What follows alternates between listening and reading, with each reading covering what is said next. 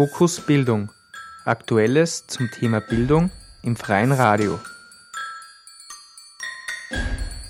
Christian Swerz und Christian Berger führten im Dezember 2015 ein Interview mit Universitätsprofessor Magister Dr. Andreas Schnieder, dem Vorsitzenden des Qualitätssicherungsrats, zur Entwicklung der Curricula in der Pädagoginnenbildung neu.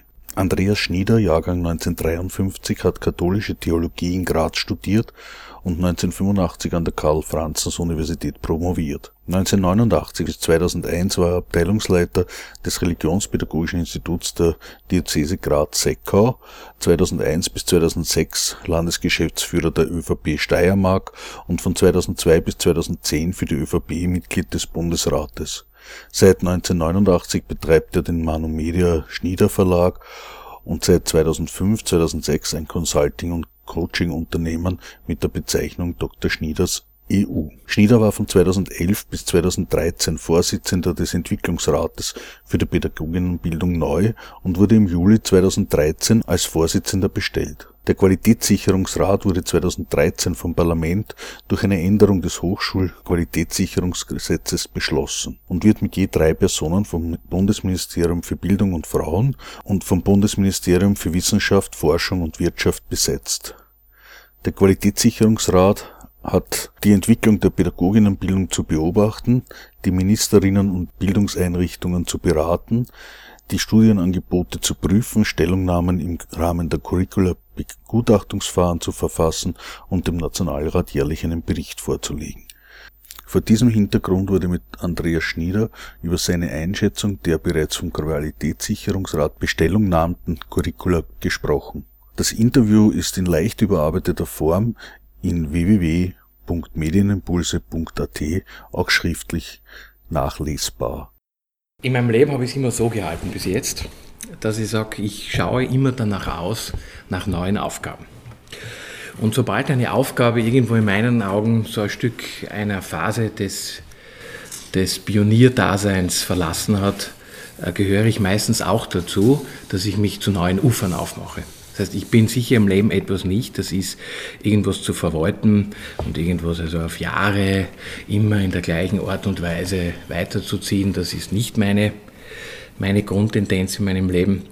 Meine ist eher dort, wo es so eine spannende Aufgabe gibt, wo ein, vielleicht jemand, wo man es gar nicht gedacht hätte, äh, mir etwas zugetraut hat oder zutraut, das anzupacken. Und ähnlich äh, war es ja und ist es auch bei dieser wie es ursprünglich geheißen hat, Lehrerbildung neu und Lehrerinnenbildung neu, äh, da in dieses Projekt äh, einzusteigen. Ähnlich war es auch, wie damals mich äh, im Jahr Ende 2000 die Waltraud Glasnik gefragt hat, ob ich Landesgeschäftsführer werden möchte, ÖVP Steiermark. Habe bitte vorher mit dem überhaupt nichts zu tun gehabt. Und sie hat gesagt, ja, möchtest du das nicht probieren? Dann habe ich mir das eine Nacht überlegt. Am nächsten Tag habe ich gesagt, ja, eigentlich sind jetzt wieder zehn Jahre vorbei, wo ich in diesem Fortbildungsinstitut an dem Pädagogischen Institut gearbeitet habe und selber einen Verlag aufgebaut habe und gesagt, na, brechen wir zu neuen Ufern auf. Dann waren dann auch wieder acht, neun Jahre vorbei. Da haben wir ja dann nicht so eine ruhmreiche Wahl geschlagen. Dann habe ich gedacht, na, jetzt ist Zeit, wieder was Neues zu entwickeln. Dann war ich im Parlament, habe dann mit der Lehrerbildung angefangen und ich denke mal, so zwischen acht und zehn Jahren ist immer wieder ein kleiner Change im Leben angesagt. Pädagoginnenbildung neu, da waren Sie auch in äh, leitender Funktion in der Entwicklungsgruppe und haben das Grundkonzept mehr oder weniger mitentwickelt. Auf der Universität auch tätig? Naja, ich habe mich in, äh, in Wien habilitiert im Jahr 96 an der Theologischen Fakultät und habe natürlich seitdem auch dort eine sehr eine enge Beziehung und mache dort ab und zu auch das eine oder andere. Äh, aber so meine hauptsächliche Tätigkeit ist an der Pädagogischen Hochschule in Wien, war aber vorher an der KPH in Graz. Und dazwischen war eben mein politisches Engagement, das fast zehn Jahre äh, gedauert hat, zuerst als Landesgeschäftsführer, dann, als, dann parallel dazu im, als Mitglied im Bundesrat und dann war ich fünf Jahre lang nur im Bundesrat und habe da parallel da bei diesem Aktivitäten rund um die Pädagoginnenbildung ähm, äh, gewirkt. Und was sich da ja als sehr gut erwiesen hat in Richtung Gesetzwerdung, dass ich ein bisschen zwei Ps in mir vereinen konnte. Auf der einen Seite äh, die Pädagogik, auf der anderen Seite die Politik, weil ein Gesetz kannst du nicht nur mit, mit Sachlogiken lösen, da musst du auch gewisses politisches Gespür haben, würde ich sagen. Mit am Tisch möchte ich auch äh, Christian Swerz begrüßen, seines Zeichens Universitätsprofessor an der Bildungswissenschaft in Wien. Herzlich willkommen. Wir haben uns Hallo. vorgenommen, gemeinsam äh, Dr. Schnieder auszuhorchen, ja. was sich denn da so tut in Sachen Curriculumentwicklung. Und am Mikrofon ist Christian Berger. Meines Zeichens bin ich an der Pädagogischen Hochschule Wien im Bereich Medienbildung tätig. Und gemeinsam mit Christian Swerz in der Redaktion der Fachzeitschrift Medienimpulse. Vielleicht können wir mit einer zweiten Frage anschließen, die, die sich aus der ersten ein wenig ergeben hat. Wir haben zwar die Wikipedia-Informationen gefunden, und uns ist natürlich aufgefallen, dass es kein Facebook-Profil gibt. Ähm, ist das äh, nicht relevant für Öffentlichkeitsarbeit, Darstellung? Nein, ich bin schon im Facebook. Es gibt von mir ein Facebook-Profil, schon seit Durchaus. einigen Jahren, ja. Aber ich muss ganz ehrlich sagen, das Facebook betreibe ich stärker als ähm, Kommunikationsmittel mit Freunden und Freunden ein Stück im, in Beziehung zu sein. Es ist weniger für mich ein Mittel äh, der, sage ich einmal, der Selbstdarstellung und der Selbstbewerbung. Das ist nicht okay, so mein das Zugang. Ist öffentlich nicht zugänglich, ja. Genau, es ist nur für die zugänglich, die innerhalb dieses Freundeskreises sind. Das ist richtig, ja. Das, ist, das heißt, das Internet ist sozusagen nicht Ihr privates Lieblingsmedium. Ja, es ist insofern Lieblingsmedium, kann man sagen. Äh, für mich ist das Internet insofern wichtig, da ich ja selber zum Beispiel einen Verlag habe, mhm. äh, betreibe dort selber einen, einen Shop, wo man Bücher erstehen kann und, und andere äh, Zeitschriften, die wir heute so laufen haben. Und das Zweite ist, dass mir das halt wichtig ist, auch äh, in unterschiedlichen Recherchearbeiten.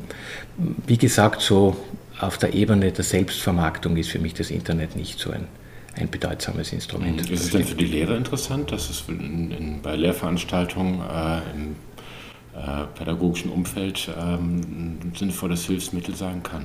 Ja, das schon. Und das, das glaube ich auch, das ist da sehr stark dafür, glaube ich, geeignet ist, auf der einen Seite ähm, zu recherchieren, das eine oder andere, das zweite mhm. auch in unterschiedliche Plattformen zu benutzen, ob es das Ganze muss ja keine bestimmten E-Learning-Möglichkeiten ähm, da jetzt auf den Tisch legen, mhm. um da keine Werbungen zu betreiben, aber prinzipiell glaube ich, da hat es schon eine gute Möglichkeit. Aber ich sehe es schon so, dass es ein Mittel ist, äh, wo der eine als auch die andere oder die eine und der andere sehr bewusst auch äh, miteinander sich in eine, sagen wir, Lernplattform begeben und miteinander an Themen ähm, arbeiten. Einfach irgendwas ins Internet hineinzustellen und zu schauen, wo werde ich gefunden und gesucht. Das ist weniger mein Zugang, das stimmt. Nein, das ist auch nicht so zielführend in der Regel. Jetzt sind Sie äh, Vater von drei Kindern, ja. was unmittelbar mal nichts zu tun hat mit dem Job, aber äh, wie, wie schaut es aus? Was erwarten Sie da von der Schule, dass im Hinblick auf Medien Ihre Kinder mitkriegen? Was soll denn die Schule da leisten in Bezug auf Medien? So aus der Sicht des Vaters einmal? Naja, ich glaube, dass, äh, dass es vor allem für mich eine Aufgabe wichtig ist, das ist äh, der Umgang mit den Medien. Das heißt, dass die Schule ja offen ist dafür, wirklich alle Medien auch in, in den Schulalltag mit hereinzunehmen, wovon ich feststelle, dass aber dann dazu gehört auch eine ordentliche Ausbildung, weil meistens entdecke ich auch bei meinen Kindern, dass die, wie, wie die, die studieren schon alle drei, wie die in der Schule waren, dass sie sich teilweise zumindest mit dem ganzen Umfeld der Medien, mit, den, mit dem technischen Know-how besser ausgekannt haben als ihre Lehrerinnen und Lehrer. Ich verlange jetzt deswegen nicht, dass Lehrerinnen und Lehrer ausgebildet werden müssen, dass sie mit, allen, mit der Hardware umgehen können, aber sehr wohl verlange ich, dass man prinzipiell sowas wie Medienpädagogik äh, auch als Lehrer äh, mit äh, bekommt und denkt man, dass das auch nicht ganz unbedeutsam ist, äh, weil wir das ja auch als Thema da hier heute haben, dass man in der Lehrerinnen- und Lehrerausbildung hier im Curriculum das eine oder andere auch festschreibt. Und ich glaube, und das war uns auch ein wesentliches Anliegen zu schauen, gibt es wenigstens ein paar pädagogische Hochschulen, die sich dem medienpädagogischen Schwerpunkt äh, widmen. Denn im neuen Gesetz ist ja hier die Möglichkeit gegeben, auch hier Schwerpunkte zu setzen. Und darum muss ich schon ehrlichkeitshalber sagen, das wurde äh, in Österreich an den pädagogischen Hochschulen sehr unterschiedlich gesehen und auch unterschiedlich äh, festgeschrieben in den Curricula. Das ist eine wunderbare Überleitung fast schon zur, zu den Aufgaben des Qualitätssicherungsrates, oder? Naja, der Qualitätssicherungsrat wurde im Rahmen der Gesetzwerdung des neuen Pädagoginnenbildungsgesetzes, also damit es alle vielleicht das Griffige ist im Rahmen der neuen Lehrerinnenbildung, weil im Grunde Pädagoginnenbildung ganz ist es ja nicht das geworden, was ich mir und auch die Kolleginnen und Kollegen äh, in der Entwicklungsphase vorgestellt haben, mhm. nämlich die gesamte Elementarpädagogik ist hier teilweise ausgeklammert worden. Ja, sie ist schwerpunktmäßig da, aber ich muss schon sagen, das ist politisch nicht, äh, wurde das nicht geschafft und ich muss ehrlich sagen, ich sehe auch jetzt in diesem äh, Reformpapier der, der Regierung äh, wenig bis nichts davon. Äh, weil nur davon zu sprechen, dass man bei der BAKIP eine Zusatzausbildung gibt, ist für mich eine merkwürdige Formulierung.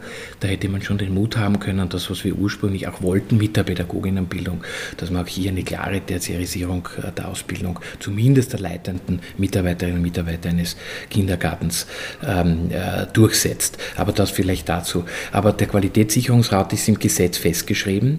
Er ist im Grunde, hat eine vierfache Aufgabe. Die erste Aufgabe ist, dass er die äh, Institutionen, die in diesem Rahmen sich weiterentwickeln und die Ministerien und vor allem auch Ministerinnen und Minister in den beiden Häusern, nämlich Bildung, wie es jetzt heißt, früher Unterricht und in der Wissenschaft, im anderen Ministerium, berät in diesen Fragen und auch hilft, dieses Gesetz auch zu implementieren. Denn wir haben schon bei der Gesetzwerdung gesehen, viele Gesetze in der Implementierung scheitern auch dort, weil es keine Begleitmaßnahmen gibt, sondern man setzt halt ein Gesetz und dann macht es halt irgendwie. Mhm. Ja. Und wenn es es nicht ordentlich macht, dann äh, schauen wir halt wie dummer. Ja.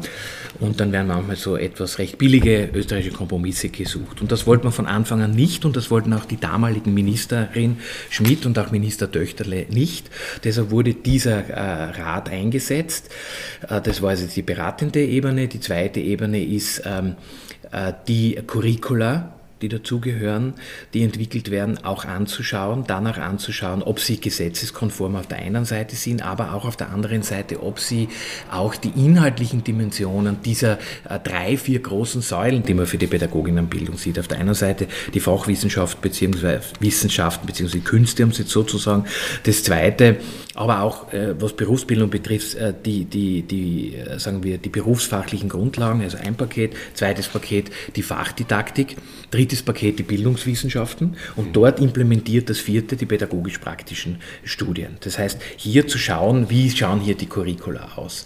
Die dritte äh, Aufgabe, und da haben wir uns ihr eigenes Verfahren entwickelt, äh, das eben so aussieht, dass wir nicht einfach irgendwo selbstherrlich irgendwelche Dinge Bestellung nahmen, sondern dass wir äh, im engen Kontakt mit äh, externen ausländischen Gutachterinnen und Gutachtern, mit den Stakeholdern im Land, mit den Institutionen, die vor Ort das entwickeln, eine Stellungnahme auch wirklich äh, gemeinsam produzieren und in äh, sehr ausführlichen Vorortgesprächen auch, auch besprechen. Und die dritte Aufgabe ist, die vor allem die pädagogischen Hochschulen betreffen, aber wir glauben im Zusammenspiel gerade der neuen Curricula auch in der Sekundarstufe Allgemeinbildung, dass es auch die Universitäten betrifft, auch hinzuschauen, wie die Wissenschaftlichkeit und die Professionsorientierung, was das Personal betrifft, aussieht. Ja? Und damit meinen wir nicht einfach irgendeine Wissenschaftlichkeit im, im elfenbeinernen Turm, sondern schon eine, die ganz eng mit der Professionsorientierung ähm, äh, zusammenhängt.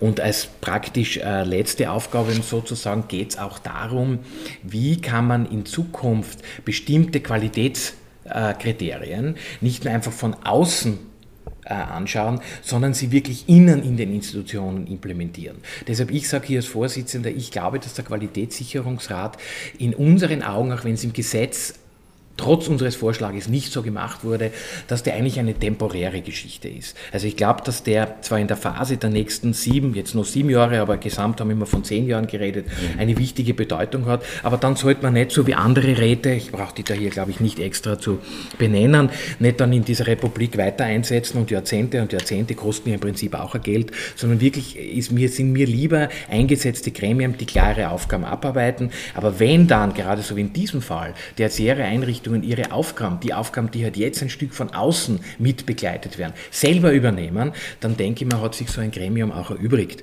So sehe ich die Aufgabe und das sind die Aufgaben, die ich derzeit äh, für den Qualitätssicherungsrat mit fünf anderen Kolleginnen und Kollegen absolviere.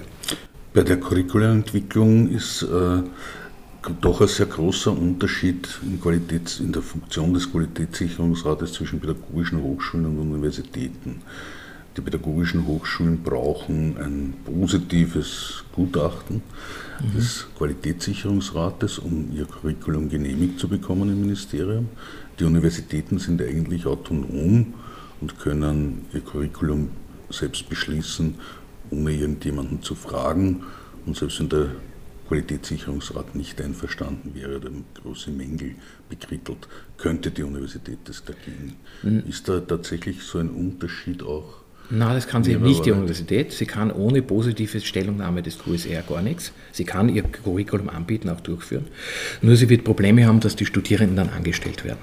Denn letztendlich ist der Anstellende zu über 90 Prozent die öffentliche Hand. Das heißt hiermit das Ministerium für Bildung, wie es jetzt heißt, Frauen und Bildung. Und da muss man ganz klar und deutlich sagen, dass äh, äh, eine Stellungnahme, die negativ ist, nicht äh, hat zur Folge, dass du zwar alle Studien auf der Welt anbieten kannst, aber ich denke, so langsam Bedarf geht, wird man wahrscheinlich mehr anstellen. Aber wenn dann irgendwo auch der Bedarf gedeckt ist, dann wird es sehr darum gehen, ob man ein Gütesiegel hat. Ja. Und äh, das gibt es innerhalb äh, auch äh, der Universitäten und daher halten sich auch bis jetzt, wir machen das doch schon fast drei Jahre, mhm. wirklich alle dran. Und ich muss ehrlich sagen, auch die Universitäten, um das auch klar auf den Punkt zu bringen, sind unglaublich entwicklungsbereit, gerade was die Lehrerinnenbildung betrifft. Ist natürlich auch wieder ein Stück unterschiedlich, hängt auch von der Größe ab. Ja. Aber man muss schon sagen, ich staune selber, wenn ich mir denke, was noch vor fünf Jahren debattiert worden ist, was alles nicht geht und was uns alles nicht interessiert. Und da habe ich schon den Eindruck, dass Schritt für Schritt äh, da was weitergeht. Aber das möchte ich ganz klar und deutlich sagen. Was die Curricula-Bestellungnahmung betrifft, sind alle gleich zu behandeln. Der einzige Unterschied ist, der hier sichtlich auch äh, jetzt da von Ihnen angesprochen worden ist, ist der, was das Personal betrifft. Dass der, dass der QSR nur gesetzlich eine Möglichkeit hat, äh, das Personal der pädagogischen Hochschulen anzuschauen, auf die Wissenschaftlichkeit und Professionsorientierung, nicht die Universitäten, aber nicht deshalb, weil sie jetzt vielleicht so viel besser sind, sage ich, oder so viel schlechter sind oder was auch immer, sondern weil die sowieso ähm, ähm, äh, Akkreditierungsagenturen haben, wo sie alle paar Jahre das durchlaufen müssen und da wird sehr wohl auch drauf geschaut, wie das Personal aussieht. Zumindest so unsere äh, Informationen. Und deshalb hat man damals im Gesetz gesagt, die Universitäten sind ja schon in so einer Art Evaluierungsprozess drinnen und die pädagogischen Hochschulen in so einem externen noch nicht und hat quasi beide Qualitäten, sowohl die Inhalte Curricula als auch das Personal mit äh, in das Paket des QSR hereingenommen. Wie, wie schaut es denn jetzt aus mit den Curriculas, die schon beschlossen sind? Es gibt jetzt so eine erste Tranche, wo mhm. die Primärstufen Curriculas ja bereits fertig sind, eingerichtet sind. Äh, manche auch in der Sekundarstufe. Mhm. Könnten Sie da einen kurzen Überblick ja, geben, gern. wie das ausschaut ja. mhm. zurzeit österreichweit und wie da die Erfahrungen mit den eingereichten Curriculas mhm. waren seitens des mhm. Qualitätssicherungsrats? Also wie Sie ja schon ganz richtig sagen, äh, die Primarstufencurricula sind alle fertig, ja, auch was die Stellungnahmen betrifft. Ja, es fehlt noch bei einer, fällt es noch ein Masterprogramm, aber die starten ja erst quasi rund um 18, 19, 2018, 19 herum. Also da ist jetzt noch keine Hektik ausgebrochen. Aber bei all den anderen Standorten, die Primarstufe auch bis jetzt angeboten haben, bieten auch weiterhin Primarstufen Ausbildungen an. Und äh, die sind, was die Stellungnahmen betrifft, äh, abgeschlossen an allen Häusern. Äh, was die Sekundarstufe. Beschlossen auch schon überall? Also ja, überall schon beschlossen. Und die haben ja jetzt mit 1. Oktober 2015 alle begonnen. Das ist ja gesetzlich schon so vorgegeben worden. Die müssen 15, 16 Inklusive beginnen. der Masterstudien. Ja, die Masterstudien mussten noch nicht beginnen. Das haben natürlich manche schon über ihre, wie es damals noch geheißen hat, Studienkommissionen eingerichtet. Das heißt, ist ja Hochschulkollegium im Pädagogischen Hochschulgesetz.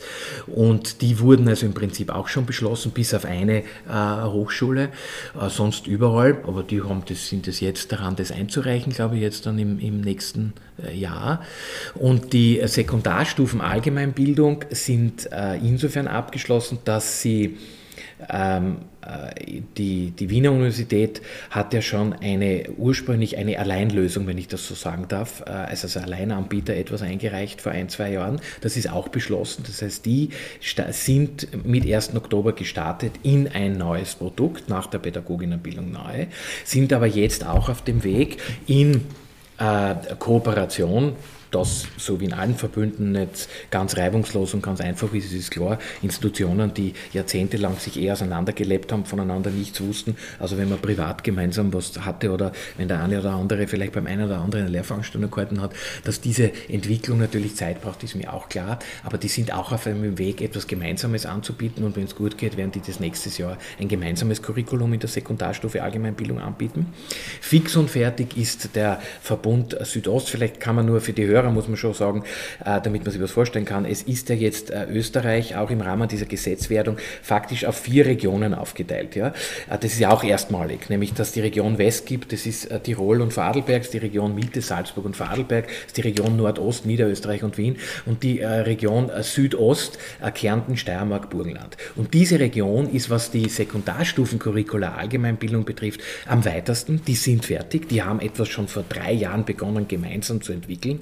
Muss man natürlich aber auch dazu sagen, bei den äh, Kärntnern, Steirern und Burgenländern, dass die das schon viel länger gewohnt sind, weil die haben schon früher ihre Lehramtsstudien teilweise gemeinsam angeboten und schon die Direktorate, die vor den jetzig äh, bestehenden waren, haben schon sehr stark auf Kooperation Wert gelegt. Das heißt, die sind eigentlich schon von einem anderen Niveau der Entwicklung ausgegangen als die anderen Verbünde. Dann, das wäre also der Verbund Südost, der ist fertig, der hat alles, Bachelor, Masterprogramm, alles eingereicht auch äh, Bestellung nimmt, hat auch jetzt schon als erster Verbund in der Sekundarstufe als Verbundprogramm begonnen. Die Wiener haben ja als Alleinlösung einmal als erstes begonnen. Der Verbund West ist auch schon sehr weit. Äh, nämlich Tirol und Vorarlberg hat mit den pädagogischen Hochschulen schon vor ein, zwei Jahren ein gemeinsames Curriculum entwickelt ja? Aber es haben jetzt die Innsbrucker Universität, weil es da noch einige Rechtsunklarheiten, sage ich immer, zwischen Wien und Innsbruck gibt, ähm, das noch nicht als gemeinsames Programm gestartet. Aber die Inhalte sind teilweise schon gemeinsam oder zum größten Teil entwickelt äh, worden. Und da möchte man auch den Studierenden ermöglichen, dass, wenn es nächstes Jahr zu einem gemeinsamen kommt, dass die auch äh, übersteigen können, weil jetzt schon die Veranstaltungen mhm. nach neuem aufgebaut werden. Das ist der Westen.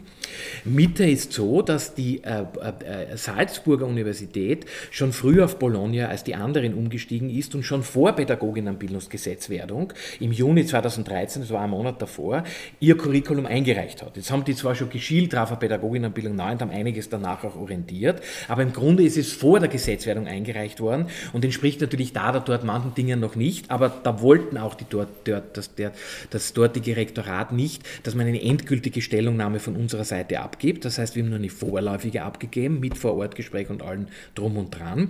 Und jetzt wird hier zwischen Linz und Salzburg, was auch nicht ganz äh, einfach und friktionsfrei ist, versucht ein gemeinsames zu entwickeln. Was dort ein bisschen die Problematik ist, diese hier im Nordosten ein bisschen anders, ähm, dass Linz und Salzburg zwei Universitätsstandorte sind, ja, die natürlich in ihren Eigenschaften auch viele Jahre sich sehr selbstständig entwickelt haben. Auf der anderen Seite Lehramt immer stark tendiert hat, in Salzburg auch von den Oberösterreichern und Oberösterreichern ähm, ähm, angenommen zu werden. Und es aber in Linz auch in den letzten Jahren sich einige ähm, ähm, Lehramtsstudien entwickelt haben, auch was die Allgemeinbildung betrifft. Das heißt, solche Dinge, die natürlich ein bisschen zerfranst sind, komplexer sind, als was auf den ersten Blick ansieht, ist dann nicht so einfach, das in diesen Regionen zu fassen.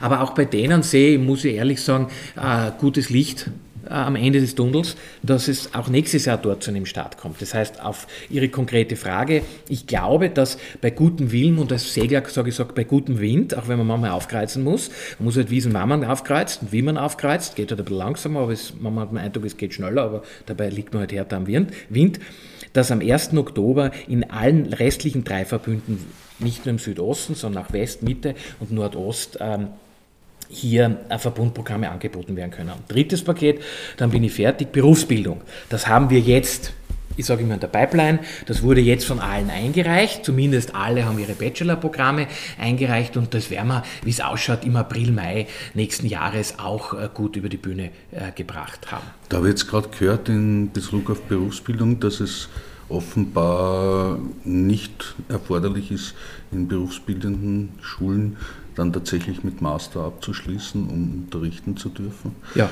ist, haben Sie recht, ist sehr ärgerlich. Sehr, sehr ärgerlich auch für mich, das sage ich hier auch ganz offen, weil äh, hier äh, der Pflichtmaster im Pädagoginnenbildungsgesetz drinnen steht, mit einer einzigen Ausnahme, dass die Fachpraktiker, das heißt die, die in Werkstätten mit den Schülerinnen und Schülern arbeiten, ob das jetzt an HTLs oder Berufsschulen ist, dass immer im Gesetz festgeschrieben wird und auch in der Verordnung, in der, in der Curricula-Verordnung des Pädagoginnenbildungsgesetzes drinnen steht. Aber wo hat man das ein bisschen ausgehebelt? Das war im Dienstrecht. Im Dienstrecht steht nämlich der Passus, dass für die, für die berufsbildenden äh, Lehrerinnen und Lehrer ein sogenanntes 60 Credits zusätzliches oder ergänzendes Studium vorgesehen ist. Und das hat man jetzt per Verordnung äh, faktisch außer Kraft gesetzt, dass der, dass der Arbeitgeber oder Anstellende, ein Ministerium für Bildung, gesagt hat, ja, das verlangen wir nicht mehr. Ja? Da gibt es natürlich die und die Anschauungen. Wir haben da unterschiedliche Diskussionen auch gehabt im Ministerium und auch in, ähm, sage ich, mit den beiden Koalitionspartnern. Äh, also ich und auch der QSR sind darüber nicht amused, muss ich ganz ehrlich sagen. Und ich sage das auch hier, weil es ein Stück der Pädagoginnenbildung auch des, der, der gleichen Wertigkeit, der gleichen Ausbildung hier mhm. ein Stück zerstört. Und da geht es auch, und das ist eine, und das zweite ist, es geht mir auch darum, dass wir immer davon ausgegangen sind, dass wenn jemand mit berufsfachlichem Grundwissen kommt, dass ihm bis zu 150 bis 180 vom Bachelor angerechnet werden, dann bleiben ihm nur 60 auf dem Bachelor, im besten Fall, und 60 dann das Masterprogramm macht 120. Jetzt, wie es ausschaut, wird man denjenigen weniger anrechnen. Was ich natürlich nicht sehr äh, klasse finde innerhalb Europa, innerhalb dieser Überlegung mit EcoR und ENCOR, ja, äh, europäischer Qualitätsrahmen, nationaler Qualitätsrahmen, weil es dann plötzlich hast, du hat einen eine Meisterprüfung, der hat fünf oder sechs oder zehn Jahre Beruf, ja, und das wird dann nur mit 60 oder 90 Credits bewertet. Ich finde das absolut äh, abtörnend, sage ich ganz ehrlich, und ist, äh, hält einer gewissen internationalen äh, Vergleichbarkeit nicht stand. Aber da muss, müssen die handelnden Personen wissen, was sie hier getan haben. Ich muss ehrlich sagen, als Qualitätssicherungsrat äh, kann ich das nicht gutieren kann mich wegen dem nicht aufhängen und erschießen, weil dann bin ich ja bei der Entwicklung nicht mehr dabei. Aber ich denke, ich möchte sehr wohl auch über Medien darauf äh, aufmerksam machen, dass ich denke, das ist nicht eine ganz ideale Lösung gewesen für das, was man ursprünglich wollte, nämlich Primarstufe, Sekundarstufe Allgemeinbildung, Sekundarstufe Berufsbildung, auch hier eine ganz klare, gemeinsame, einheitliche Lehrerbildung mit der inneren Differenzierung der unterschiedlichen Zielgruppen und, und, und, pädagogischen Feldern, aber schon was die Qualität der Ausbildung betrifft gleich. Und gerade was die Berufsbildung betrifft zu sagen, wir erkennen eure berufliche Ausbildung plus euer Tätigsein vielleicht in der Lehrlingsausbildung oder am Wifi, eure auch pädagogischen Tätigkeiten sehr hoch an. Das wäre Österreich gut angestanden könnte hier jetzt passieren, dass nicht so ist. Ich hoffe, dass die pädagogischen Hochschulen, die das durchführen, trotzdem hohe Anrechnungen äh, vornehmen. Das wäre jetzt ja fast äh, eine, eine ähnliche Thematik, wie sich das für die äh, Medienfrage ergeben könnte. Sie haben ja eingangs schon gesagt, dass Ihnen äh, an einem reflektierten Umgang mit Medien jetzt seitens der Lehrerinnen und Lehrer durchaus äh, gelegen ist. Das ist ja auch in der Stellungnahme von 2011 sehr deutlich äh, gewesen. Bei der Durchsicht der Curricula, die jetzt ja schon im großen Umfang beschlossen worden sind, ist allerdings äh, wenig davon zu finden. Medienpädagogik, Medienkompetenzvermittlung, Mediendidaktik kommt nur am Rande vor. Wie würden Sie diese Entwicklung einschätzen? Naja, das sehe ich nicht ganz so wie Sie. Ich habe mir da eine interessante Zusammenstellung gemacht, weil ich mir alle Curricula angeschaut habe, auch im, im Vorfeld unseres Gespräches heute. Ja. Und das zeigt sich natürlich sehr unterschiedlich. Sie haben vollkommen ja. recht. Also nicht, das muss man schon sagen, wenn man sich alle, und ich habe jetzt mir vor allem nur die genommen, ähm, was sehr stark die Primarstufe betrifft. Das ja. sind die, die sind abgeschlossen, bei der Allgemeinbildung ist vieles im Werden, und haben mir da so ein bisschen zusammengeschrieben, wie das bei den unterschiedlichen ausschaut. Da muss man sagen, da haben pädagogische pädagogische Hochschulen. Ja, jetzt möchte ich Sie nicht, ich weiß, ob ich das jetzt da über, über, über Medien das jetzt namentlich sagen soll, ja, aber Sie sehen ja, dass ich das vor mir ja. liegen habe. Aber ich sage es einmal nur von den Schwerpunkten das kann man bestätigen. her. Ja. ja. ich kann es natürlich auch namentlich sagen, ich habe da kein Problem, weil es könnte ja jeder die, die Curricula selber durchschauen, weil die sind, müssen ja alle auf die den Homepages draufstehen, sind ja. öffentlich. Ja. Aber so wie wir das sehen, ist ganz stark, es gibt manche pädagogischen Hochschulen, die haben wirklich äh, die Medienpädagogik als Querschnittsmaterie mit hereingenommen. Ja, und das sieht man ja. wirklich durch. Ja. Auch hier in diesem Verbund Nordost gibt es die eine oder andere pädagogische Hochschule, die zum Beispiel sehr stark dieses Querschnittsmaterie haben. Oder sogar Pflichtmodule mit herinnen haben, wie zum Beispiel Kunst und Medien, eine der pädagogischen Hochschulen. Es gibt andere, die als Pflichtprogramm Medienpädagogik als Bildungsbereich, zwei Credits, mit rein, nämlich als ja. Beispiel jetzt in einer anderen pädagogischen Hochschule. Es gibt andere, die haben sogar ganze Schwerpunkte entwickelt. Sie wissen ja, dass in dem neuen, in der neuen Architektur der Primarstufe ist ja so vorgesehen, vorgesehen ist, dass im neuen Bachelor-Paket, das ja nicht mehr nur 180, äh, sondern 240 hat, 60 ja. Credits ausweisen für Medienpädagogik ist. Und da gibt es Hochschulen, die haben 30 zumindest, manche sogar in Richtung 60 ganze medienpädagogische Pakete entwickelt, aber das ist unterschiedlich. Ja? Muss natürlich hier sagen, auch im Nordosten, wo wir uns jetzt hier befinden, ja. ist es zwischen den pädagogischen Hochschulen recht unterschiedlich. Ja? Und eine der pädagogischen Hochschulen hier in dem Umfeld hat nicht so viel, würde ich einmal sagen. Die haben zum Beispiel von mir als eine Lehrveranstaltung, die heißt visuelle Kommunikation und neue Medien, ja? aber ist nicht so ausgeprägt. Das ja? ist noch ein Thema, das aus, dem, äh, aus der ersten Stellungnahme stammt, visuelle Kommunikation. Richtig, genau. Ganz, dezidiert vorgesehen. Haben Sie vollkommen recht. Und das wurde heute als quasi Pflichtprogramm mit hereingenommen. Aber es gibt natürlich noch andere BH, wenn ich es vergleiche, denn auch die privaten sind hier mitzusehen, die nur ein bisschen weniger haben. Aber es gibt manche, die haben wirklich unglaublich viel drauf. Und wenn man jetzt von Verbund zu Verbund schaut, also wenn man jetzt von Region, um mit dem Wort zu bleiben, das ich vorher schon angesprochen habe, Westen, Mitte, Süden, Nordost, Südost schaut, gibt schon auf alle Fälle eine pädagogische Hochschule, die eine größere äh, Kompetenz an den Tag legt und auch ein größeres Engagement an den Tag legt. Was wahrscheinlich auch auf Entwicklungen, die es vorher schon gegeben hat, zurückgreift, weil da dann entsprechend Ressourcen vorhanden genau. sind. Ja. Ich möchte aber hier an der Stelle schon etwas sagen, auch wenn ich mir das durchschaue. Das habe ich vielleicht vorher zu wenig bei unseren Aufgaben betont. Wir sehen ja ein Curriculum als Medium des Diskurses. Das heißt, von was wir uns als QSR auch gegenüber allen BHs und auch Universitäten von der Idee her, von der Definition eines Curriculums verabschieden wollen, ist, da ich jetzt ein Curriculum und da mache ich 10, 20 Uhr das Gleiche. Ja, so das ja. war's. So wie ein Lehrplan.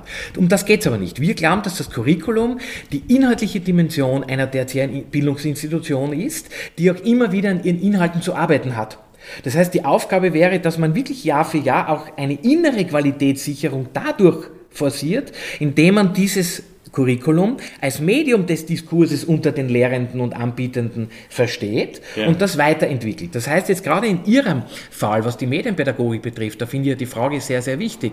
Auch jetzt die Frage, die Sie früher gestellt haben in Bezug auf meine äh, drei Kinder, ja, oder wie ich das als Vater sehe, ja, muss ich aber als Pädagoge sagen, wenn das nicht eine, eine, ein Anliegen ist, auch in der Ausbildung der Lehrerinnen und Lehrer, weiß ich nicht, wie die mit den, und ich habe es ja früher angesprochen, privat, mit den Schülerinnen und Schülern, die zumindest was die Hardware betrifft, besser umgehen können als wir, was sie dann im Prinzip auf die Software, wie sie damit äh, konkret umgehen. Mhm. Ja? Weil Sie haben früher gehört, ich habe meine Position zu bestimmten Medien, weil Internet ist ja nur ein Medium. Ja? ja und, aber ich finde zumindest das Finden dieser Position muss jedem ermöglicht werden. Das heißt, wenn Sie sagen, welche Aufgabe hat der Lehrer, zu sagen, welchen Umgang, mit Umgang meine ich welche Position. Es muss einer seine Position und seinen Umgang mit den Medien finden. Wenn einer Facebook so nützt, wie es vielleicht man soll das tun, wenn ich so nütze wie ich, ist es seine Sache. Aber er muss es im Prinzip argumentativ, sage ich ich einmal, untermauern können. Und damit das Lehrerinnen und Lehrer können, muss ich sehr wohl diesen Bereich mit hereinnehmen. Und da ist für mich schon interessant, dass viele oder einige Hochschulen ja, in äh, bestimmten Verbünden ja, äh, drei bis vier Credits quasi als Bildungsbereich ausweisen in der Primarstufe. Ja, und da habe ich drei, vier vor mir liegen. Andere setzen es halt nur Schwerpunkt.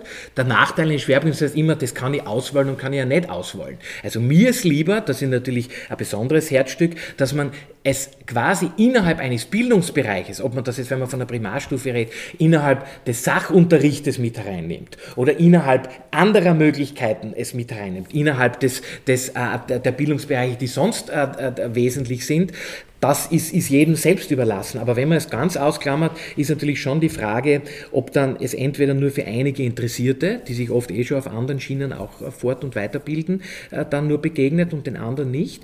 Aber dort, wo es zum Beispiel auch als Querschnittsmaterie sich durch alle Bildungsbereiche zieht, heute auch für einen interessanten Zugang. Das heißt, wir haben drei Zugänge, Querschnittsmaterie, dann Bildungsbereich extra ausgewiesen und das dritte ist Schwerpunktentwicklung. Und manche haben halt alle drei Dimensionen nicht so stark ausgebildet. Worüber definieren Sie die Querschnittsmaterie? Was, wann ist es für Sie eine Querschnittsmaterie? Wenn man in allen Bildungsbereichen, ja, ob das jetzt, sagen wir jetzt im Lesen und Schreiben, in den kreativen Bereichen, im, im, im Sachunterricht, auch im, in den kreativen und in den, was im mathematischen Bereich, ja, im sprachlichen Bereich, Medien, aber nicht nur als Einsatz, ich verwende das, sondern auch Reflexion Medien. Ja, Medienpädagogik ist für mich nicht einfach sagen, ich setze da Medien und habe einen Beamer ja, oder ich habe einen, oder ich habe einen Computer. Ja, das ist mir zu wenig. Das ist, das ist faktisch einfach, da reden wir über Medien. Ja. Eine Medienpädagogik ist für mich die Reflexion des Umgangs, die Reflexion der Medien, die ich da und dort einsetze und wie ich das auch ganz stark in die Materie und Querschnittsmaterie, zum Beispiel in die fachdidaktische Dimension einspiele. Kommt in den fachdidaktischen Qualitäten oder wie man sagen Primarstufendidaktik Medienpädagogik vor oder nicht?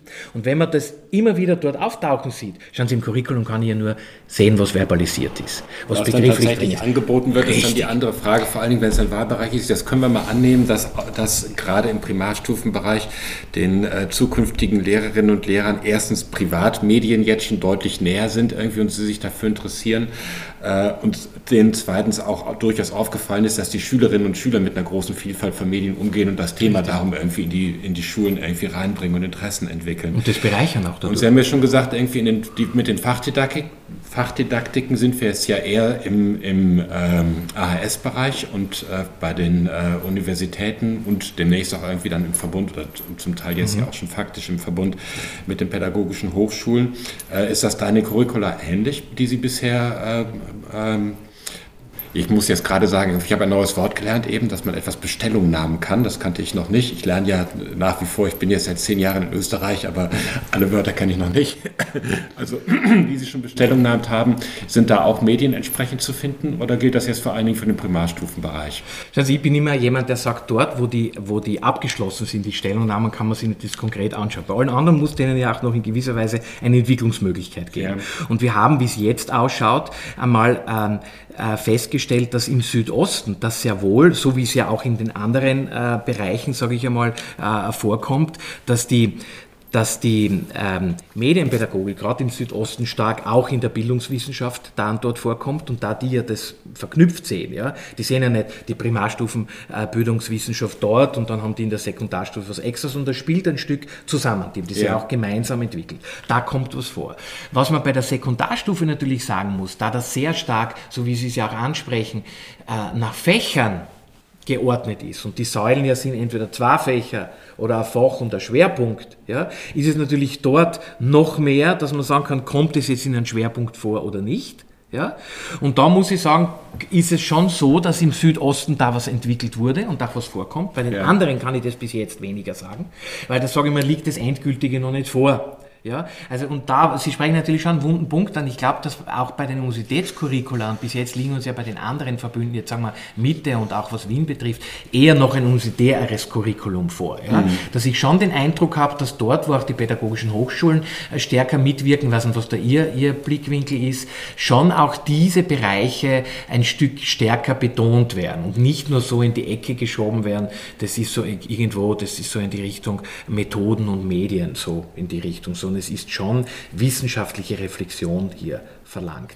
Aber was die Primarstufen betrifft, kann ich mich eher mal fürs Erste Das ist natürlich in der Tat, in, in, wenn, wenn Universitäten ins Spiel kommen, äh, ein gutes Stück, ein kompetitives Geschäft, weil äh, viele Interessen damit verbunden sind und es immer die Frage ist, wie es gelingt, was wo durchzusetzen und das natürlich von den Konstellationen dann in den einzelnen Gremien immer abhängt.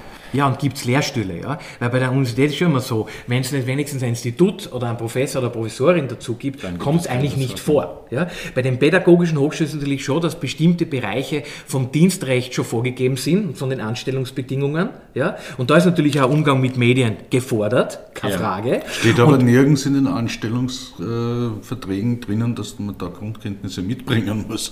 Ja, aber es ist schon bei den Grundkenntnissen dort, wo auch, ich sage jetzt die ganzen Bereiche, ob das jetzt äh, Sexualpädagogik ist, auch medienpädagogische Bereiche angesprochen werden. Ja? Aber die Problematik ist, wird es dann dementsprechend überprüft oder nicht? Wir haben schon versucht bei den Curricula, jetzt rede ich vor allem bei der Primarstufe, weil das jetzt für uns auch, und deshalb liegt es mir jetzt auch vor, wir machen ja einmal im Jahr, das ist übrigens auch eine Aufgabe von uns, müssen wir einen Bericht an den Nationalrat abgeben. Ja, ja. Das ist die Aufgabe, die ich vorher noch vergessen habe. Und in dem Rahmen schauen wir uns natürlich verschiedene Bereiche an und geben dazu auch unser Feedback. Und heuer sind wir stärker da, weil die Primarstufen in diesem diesem Kalenderjahr beendet worden sind oder halt vor allem auf unserem Programm gestanden sind, auch dazu einiges äh, für dieses Jahr anzumerken. Und deshalb schauen wir natürlich die Curricula nach verschiedenen Bereichen durch. Ja, in der Hinsicht könnte man ja fast sagen, dass der Qualitätssicherungsrat laut, aus lauter Medienpädagoginnen und Medienpädagogen besteht, weil sie ja die Curricula als Medien der Verständigung bezeichnen in, den, in den, Stellungnahmen ja. und insofern dann ja mit Medien irgendwie relativ viel zu tun haben.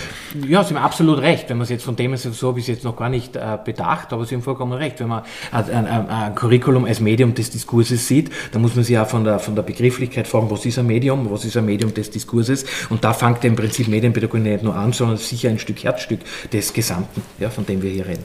Aber da ist jetzt eben für mich die Frage, weil wenn man es als Querschnittsmaterie sieht und äh, das, was man in den Curriculas findet, äh, vielleicht sich auch in Lehrveranstaltungen dann tatsächlich umschlägt. Querschnittsmaterien werden nur dann irgendwie durchschlagen, wenn auch eine Qualifizierung des Lehrpersonals da ist. Das ist derzeit nach ersten Untersuchungen, die es so gibt, nicht unbedingt der Fall, dass hier äh, tatsächlich das Lehrpersonal qualitative Medienkompetenz hat. Wie kann dann in der Querschnittsmaterie medienpädagogische äh, Fragen aufgenommen werden? Macht man da, muss man da starke Personalentwicklung in der, in der Ebene einfordern? Oder naja, ich glaube, dass wir auch da, ich meine, da ist jetzt schon in der letzten Zeit ein Stück was passiert. Ich glaube, dass wir auch in den Häusern, wo ausgebildet wird, eine Medienkompetenz auch leben müssen. Ganz einfach.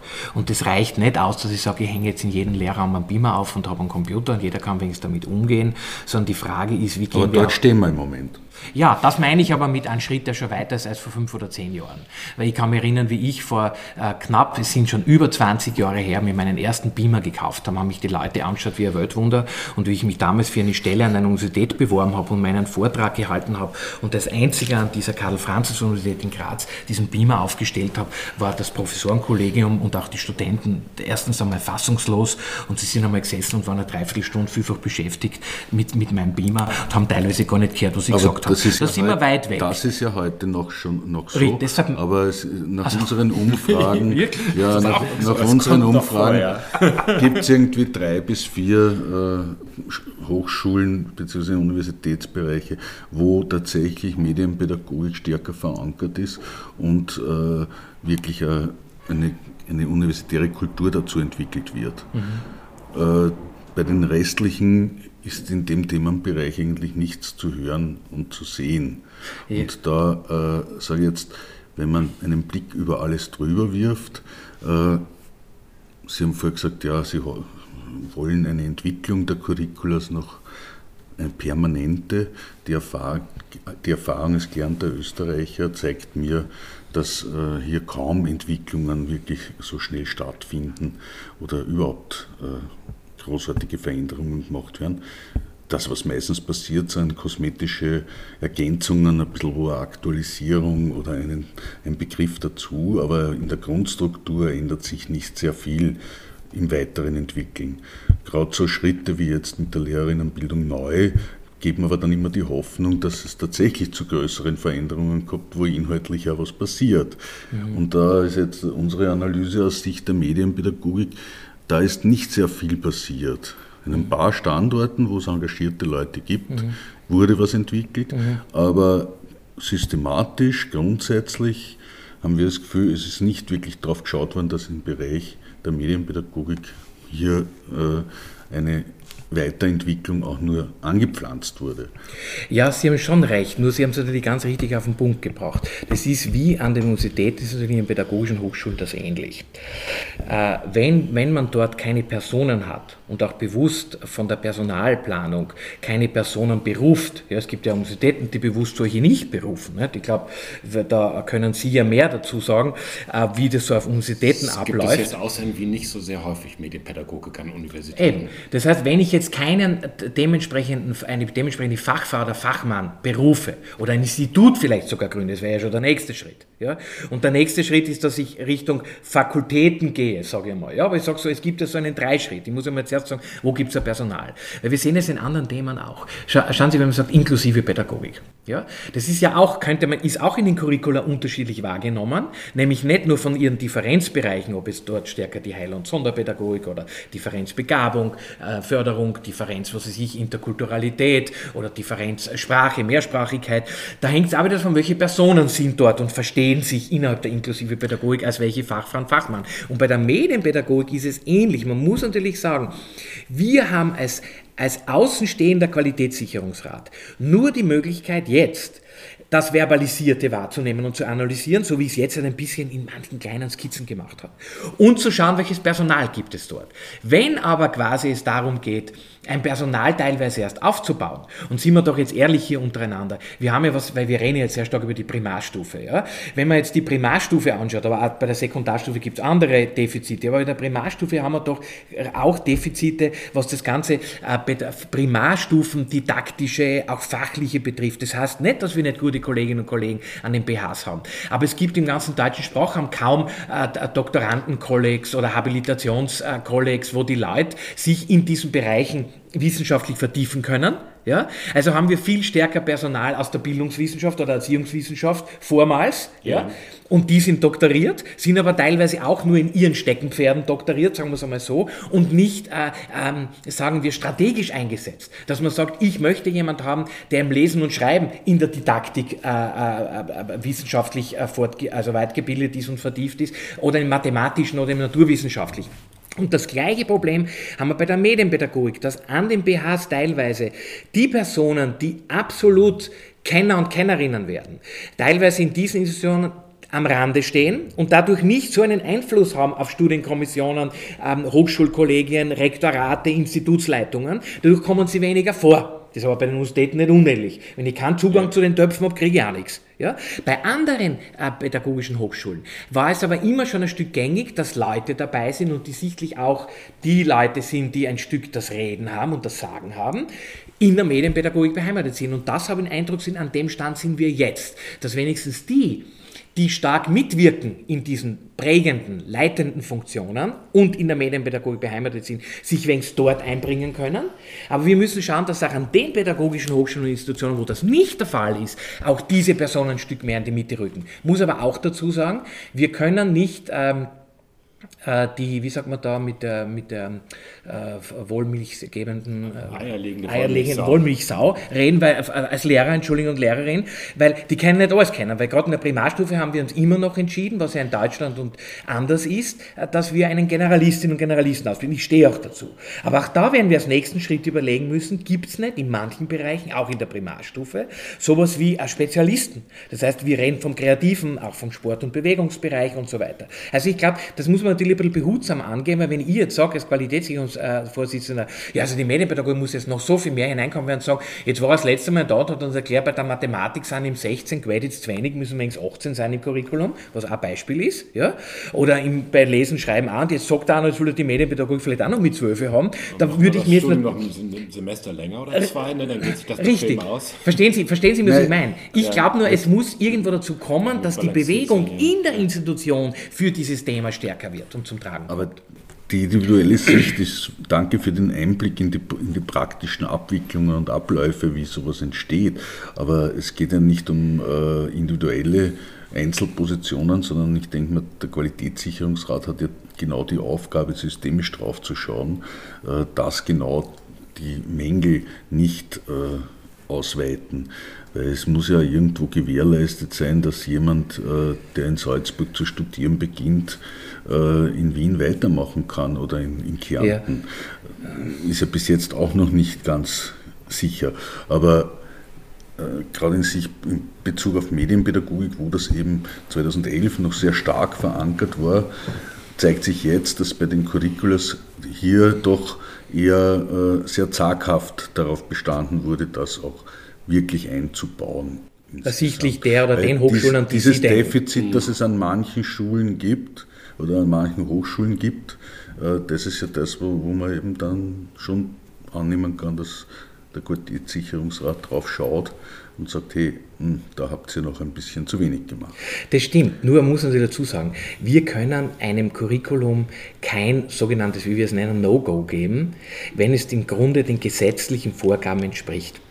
Und wenn man natürlich, da muss man auch unter uns ehrlich sagen, so wie Sie es früher angesprochen haben, der Gesetzgeber oder ist teilweise ja gleich der Anstellende oder die Anstellende in mhm. diesem, in diesem Land, hat sichtlich die Medienpädagogik noch nicht auf so einem Protest gehoben, dass wir sie so stark einmahnen können. Schauen Sie, es gibt ja auch anderes, wenn man jetzt an ein wichtiges Thema in unserer Gesellschaft denkt, das sage ich jetzt als Theologe, das habe ich ja auch an manchen pädagogischen Hochschulen mit gewissen Kraftanstellungen durchgebracht, dass in der, in, in der Verordnung schon der damaligen Bundesministerin steht, dass, dass interreligiöse Kompetenzen mit zu bedenken sind. Da meine ich jetzt nicht konfessionell gebunden und was weiß ich, irgendwelchen kirchlichen äh, oder religionsgemeinschaftlichen Unterricht, das meine ich nicht, sondern ich meine die wissenschaftliche Reflexion, wie gehen wir mit diesen Kompetenzen um, müssten nicht Lehrerinnen und Lehrer, wenn man nach, brauchen wir aber heutzutage nicht mehr nur nach Favoriten schauen in Zukunft schon gar nicht mehr, wie gehen wir mit dem Interkulturalität, Interreligiosität um, ja? Das ist ja auch ganz unterschiedlich. Also wenn ich dann da meine Aufzeichnungen zeigen mhm. würde, würden Sie es auch merken, wie unterschiedlich unterschiedlich das an einem BHs ist. Nur ich sehe mich heute halt an den Hochschulen, wo ich tätig sein kann, als einer herausgefordert,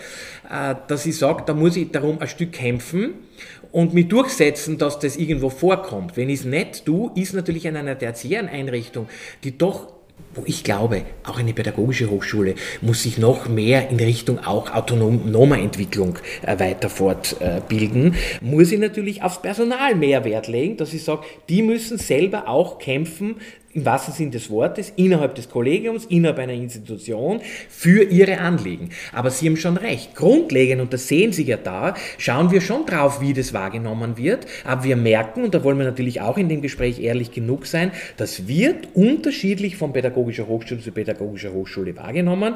Und dementsprechend, wenn das Curriculum man anschaut, dementsprechend findet man Spuren oder nur Spürchen. Nur zum Abschluss das Fazit vielleicht. Äh, wie sehen Sie es? Insgesamt, ist das bisher gelungen oder nicht gelungen? Also es gibt, also. Nein, nein, nein, passt, das, das, Entschuldigung. Na, kein Problem.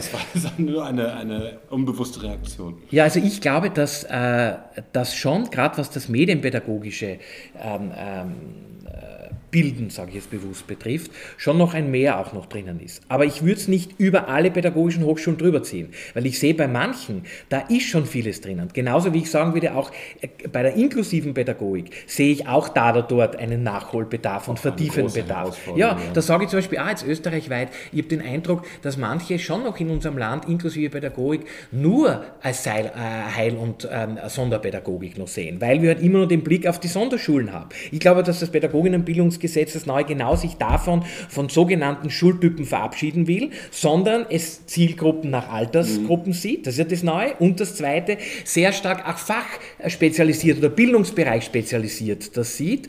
Und da, glaube ich, haben wir auch noch einiges äh, erst einmal neu zu entdecken und neu zu entwickeln. Also die Hoffnung stirbt zuletzt, Absolut. ist dann das, was übrig bleibt. Ja, und dann gibt es noch einen ja. zweiten Spruch, steht der Tropfen höhlt den Stein. Und das kann ich manchen auch sagen, wenn sie sagen, sie wollen manche Bereiche verstärken, Gedanken, könnten Sie diesem Spruch auch Folge leisten.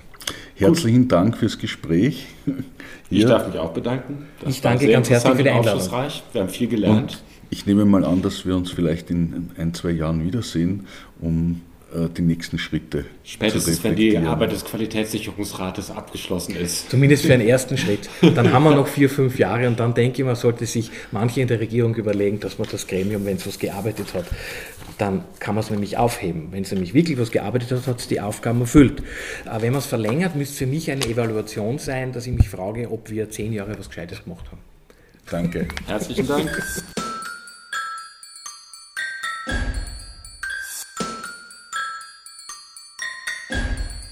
Fokus Bildung. Aktuelles zum Thema Bildung im freien Radio.